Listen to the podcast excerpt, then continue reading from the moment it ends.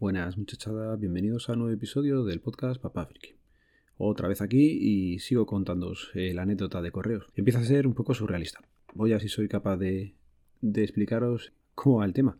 En principio, yo grabé el miércoles por la mañana, ¿vale? Se publicó.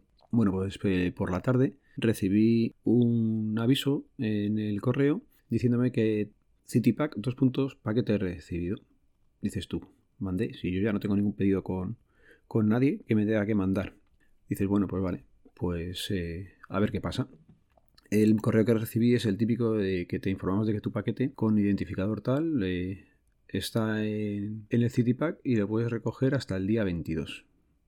Este mensaje me llegó por la tarde, eran ya las 8 y 20. Había llegado a casa, me había puesto ya, pues eso, ropa de casa, ya no pensaba salir y ante la recepción del mensaje, pues eso, en cuanto se acostaron los peques, me bajé a buscar el paquete. ¿Y os queréis creer que estaba ahí el paquete que habían perdido y nadie encontraba?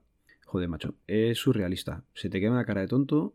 Es que, no sé, o sea, me han mandado por Twitter diciéndome que no, que no encuentran el paquete, que lo dan por perdido. He puesto la reclamación y ahora aparece el paquete. Joder, es que es todo un poco raro, ¿vale? Pero bueno, la cosa no quedaría ahí. No quedaría ahí si no es porque Ayer recibí la respuesta a la incidencia que había presentado en correos. ¿Os acordáis que os dije que perdí un rato por la mañana el martes poniendo una queja en el sitio donde hay que ponerla, ¿vale? En, la propia página de correos. Bueno, pues os voy a leer lo que me ponen en el correo que me manda atención al cliente informes, ¿vale? Me dicen Alberto, nos ponemos en contacto para dar respuesta a la incidencia que nos trasladaste el 16 de febrero de 2021 comunicarte que nuestro equipo de atención al cliente ha revisado tu caso. Según las investigaciones realizadas y tras tratar de localizar el envío por las diferentes unidades por las que has transitado, se ha dado el envío por extraviado. Por ello, te confirmamos que, conforme a nuestra política de calidad y garantías, corresponde una indemnización al remitente del envío, que debe ponerse en contacto con nosotros para su gestión. Lamentamos las molestias y agradecemos la confianza depositada. En correo seguimos trabajando para mejorar nuestro servicio y tu colaboración es muy importante. Esperamos haberte ayudado. Si deseas información adicional, puedes consultar nuestra página web y un número de teléfono de atención al cliente. Recibe un cordial saludo, servicios de atención al cliente, correos. Tócate, tócate, tócate. No tienen ni pajolera idea. Yo no puedo creer que una empresa no sepa dónde está su paquete. Es surrealista. Si el día 16 yo hago una incidencia, ¿cómo es posible que el día... ¿Qué día fue? Espérate que ya... Es que con tanto día... El día 16 hago la incidencia el 17 por la tarde me han entregado el paquete y el 18 me están contestando la incidencia que me dan el paquete por perdido. No, no entiendo nada.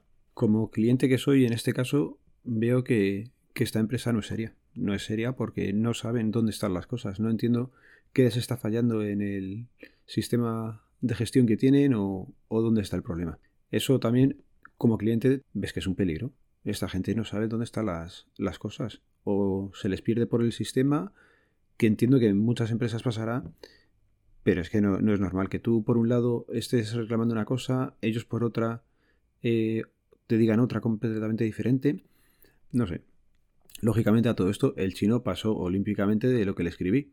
¿Vale? El de AliExpress me ha dado señales de vida. Yo puse allí un comentario al vendedor y el vendedor ha pasado. Yo no sé si están ahora con su año chino o, tienen vacaciones, que esta gente tiene bastante vacaciones, dice luego de los españoles, pero cada dos por tres tienen su semana de vacaciones. Y no le voy a dar muchas más vueltas a lo que es el podcast, ¿vale? Conclusiones que tiene que sacar uno. Que correos, como todas las empresas, falla, pero cuando reclamas tampoco sabe muy bien explicarte ni, ni saber decirte. Más conclusiones a las que llego, el CityPack no, no se puede usar.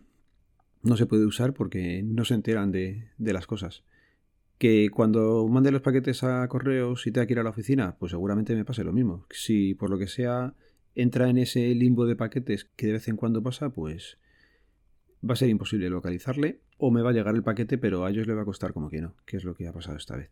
No que era mucho más, el podcast de hoy es cortito, ¿vale? Solamente una grabación rápida para deciros y poneros al día de que al final tengo el paquete, ya tengo mi módulo de, de cámara y como hoy es viernes y el lunes que viene tampoco tienen colegio los niños, pues estaremos en casa intentando trastear con el módulo de Arduino y con la Raspberry, a ver qué, vamos sacando. Bueno, no lo voy a hacer mucho más largo, ya he dicho, es solamente actualizar el estado del el caso surrealista de correos Y recordaros que el podcast pertenece a la red de sospechosos habituales, que podéis seguirnos en fitpress.me barra sospechosos habituales.